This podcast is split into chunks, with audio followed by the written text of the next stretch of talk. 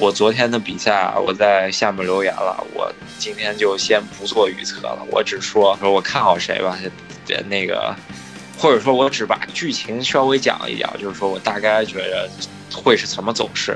我就不说最后比分和判断了，因为我是有倾向性的，我我不想说这个比赛，我怕被打脸。是大巴是非常怕把自己主队奶死，就不提这件事儿。就是客观来说，本身这场也确实不好预料。就是墨西哥这个队实在太神经刀了，你就很难猜测他的表现到底是什么样的。对，前面准备节目的时候，我跟 B 强真是两个人感觉真是什么都有可能发生。然后我们稍微说了一下，感觉也真是。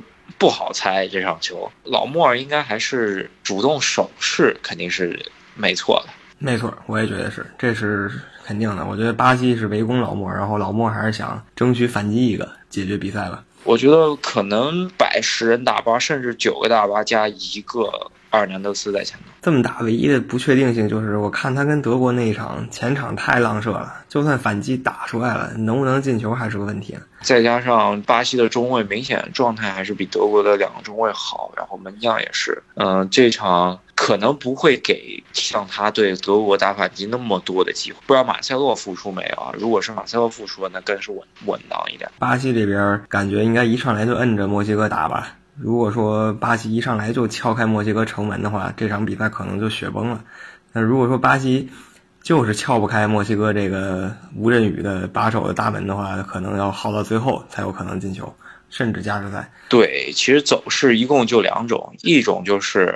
一四年那个那场巴西队怎么敲都敲不开，也守的比较好。然后内马尔听天由命吧，只能说。然后另一种就是跟赢墨西哥那场一样，把墨西哥打花了，然后墨西哥也就缴械了。如果说墨西哥的后卫中后卫的状态比还是像对瑞典那种状态，那估计得打花了，不止三个。没错，而且而且墨西哥可能中后卫。都不是那么倚仗吧，主要还是他们那个守门员状态也很重要。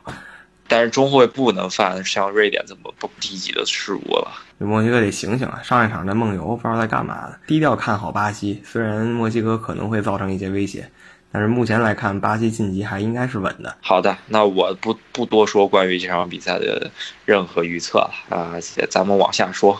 下一场我觉得是淘汰赛可能最没有悬念的一场对决吧。日本队所谓的优势技术，在比利时面前不算什么优势，因为比利时技术更好。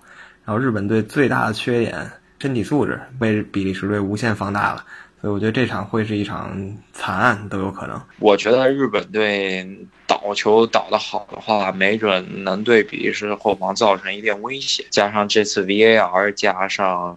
啊，点球判的如此多的情况下，我觉得日本队可能会拿到一个点球，所以说我看好日本队进一个球啊，这是我对于明天比赛唯一一个预测吧。然后让 B 想继续说，点球不点球啊，这先另说，胜负关系是没有太大悬念的，比利时九十分钟解决战斗吧，不知道卢卡库能不能上。如果他能上，并且在状态的话，我觉得日本中后卫是完全扛不住卢卡库的冲击的。对，但是如果换成巴舒亚一，你怎么看？哎，这就完全不是一回事儿了。当然，中后卫还是扛不住巴舒亚一，关键是巴舒亚一把日本的中后卫打爆以后，他自己能不能进球，这是另一回事儿。所以还是希望卢卡库登场吧。如果说巴舒亚一上场的话，可能还是更寄希望于那几个技术过硬的中场，比如丁丁啊，然后。扎球王，阿扎尔后排插上搞一个，或者说是德布劳内远射稍微搞一个，是吧？很有可能的情况下，就是日本队忙中错乱，然后解围球不远，在中场弧顶附近可能会出问题啊！我就说这么多。没错，而且那英格兰不在啊，所以日本队应该感到庆幸了。我觉得如果那英在的话，大巴预测那个点球估计也不用预测了，应该就没了。好了，我们的节目态度应该是这样，你给个比分吧。我觉得如果卢卡库正常首发的话，四比零；如果是巴舒亚伊首发的话，可能二比零吧，或者二比一。那如果卢卡库在四比零情况下，你对这届金靴奖是？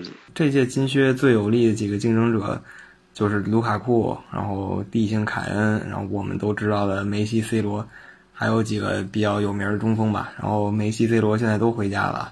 还在场上拼的就是凯恩还有卢卡库这两个人，我觉得要直接对话一下。还有一个卡瓦尼，哦，对，不过卡瓦尼已经说是伤了，所以下一场能不能上是成疑问的。啊，姆巴佩这边呢，我觉得不一定能拿金靴，因为他们队火力比较分散，不集中在他一点上，所以还主要还是看这个卢卡库跟凯恩。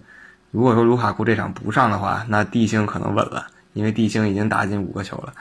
啊，但是地星可能在哥伦比亚这一战就折了，跟 C 罗、梅西一样啊。如果说地星啊折在哥伦比亚上，那卢卡库怕是要稳坐金靴了。卢卡库是个虐菜型球员，到往后再遇到强队的时候，他还能不能虐菜，这是另一回事儿。不是先把该虐的菜虐了，然后之后再看别人能不能追上呗。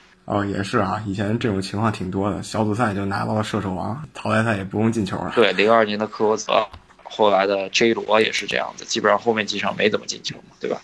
对，对于金靴这件事儿还是挺有意思的，所以希望卢卡库能超过乌龙球吧。这届乌龙球真太多了，数都数不清了。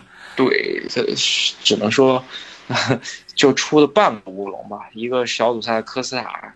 那个伊朗踢他那一下，那这算半个乌龙。我甚至觉得那个今天，呃，丹麦给 克罗地亚造那个也算半个乌龙。对，没错，就是这种鬼魅进球实在是数不清。我觉得这届世界杯出个搞笑集锦，应该也是历届最长的。应该是吧？是主要原因，大家打大巴的情况比较多，所以说真的要破十人大巴的话。要么就靠这种乱七八糟混战的后防线混战得球 进球，要不就是任意球，要不就是远射，要不就是中锋强吃，对吧？足球又回到一个新的起点吧。之前十几年流行的传控，这届是完全不好使了，几个传控队都已经被打花了。还是看新起来的中锋时代吧，还有大巴时代。对，呃，逼抢时代的队，好像我感觉能九十分钟抢下来的，也就克洛普的，就是呃，克洛普的利物浦吧。但其他队确实配置上来说还没有到这个水平，可能稍好点，也就是塞内加尔吧。没错，但是塞内加尔也被淘汰了，所以这届前几年流行的战术都不好使了，又回到了当年啊中锋解决战斗的时代。赫斯基大帝的时代，对，呃，期待下一批的小赫斯基们即将诞生吧。我们说的是攻城拔寨赫斯基啊，射门就不要学赫斯基了，射门多学学斯特林。嗯，没错，还不如学赫斯基呢。对对对，好，那明天的预测也就预测到这里。希望我这今天是一句话都没说，大家什么都别怪我。